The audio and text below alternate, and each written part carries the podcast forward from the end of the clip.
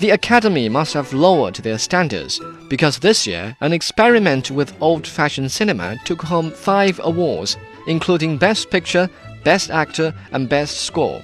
Yes, Michel Hazanavicius is doing it again.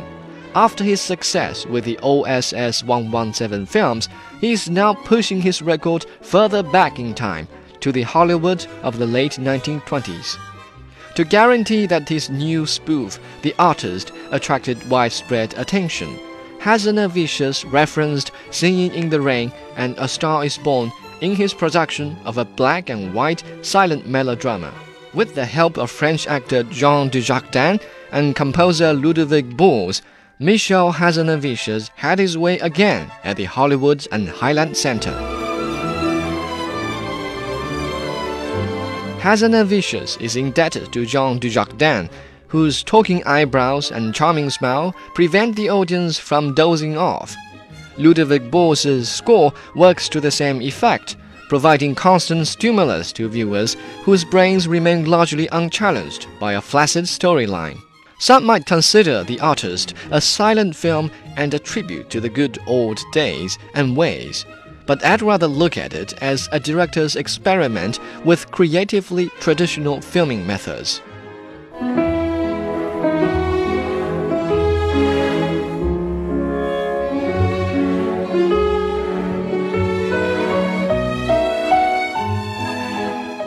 Strictly speaking, The Artist is not a silent movie. Although Hazanavicius did try to create an impression of the 1920s silent films, for example, he shot the movie at a lower frame rate of 22 frames per second to mimic the speed. The techniques he employed are actually more modern than they are archaic. More importantly, the characters in the movie are allowed to talk on two specific occasions, one in the form of a dream, the other at the end of the film. I like the part in the dream when a feather shakes the earth with ear splitting sound.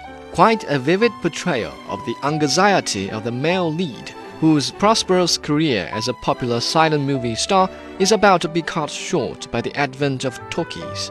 There are many other smart maneuvers in the film, all testifying to the fact that Hazanavicius boldly experiments with whatever idea and gimmick he can manage in an effort to make a different film while remaining unhindered by any need to express anything in particular.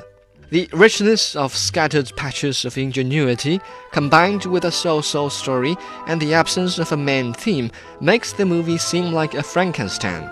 Well, a Frankenstein with the best engineered arms and legs, but a Frankenstein nonetheless. The Artist is a clever film, but remains one step away from greatness.